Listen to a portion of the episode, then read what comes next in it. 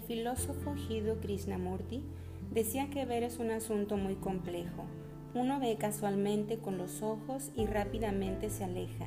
Nunca ve los detalles de las hojas, su forma y estructura, sus colores, las variedades de verdes, para observar una nube con toda la luz del mundo sobre ella, para conseguir el murmullo de la corriente descendiendo de la colina, mirar a su amigo con esa sensibilidad libre de toda resistencia, verse a sí mismo como parte de un todo, ver la inmensidad del universo, eso es observación, eso es ver sin las sombras de uno mismo.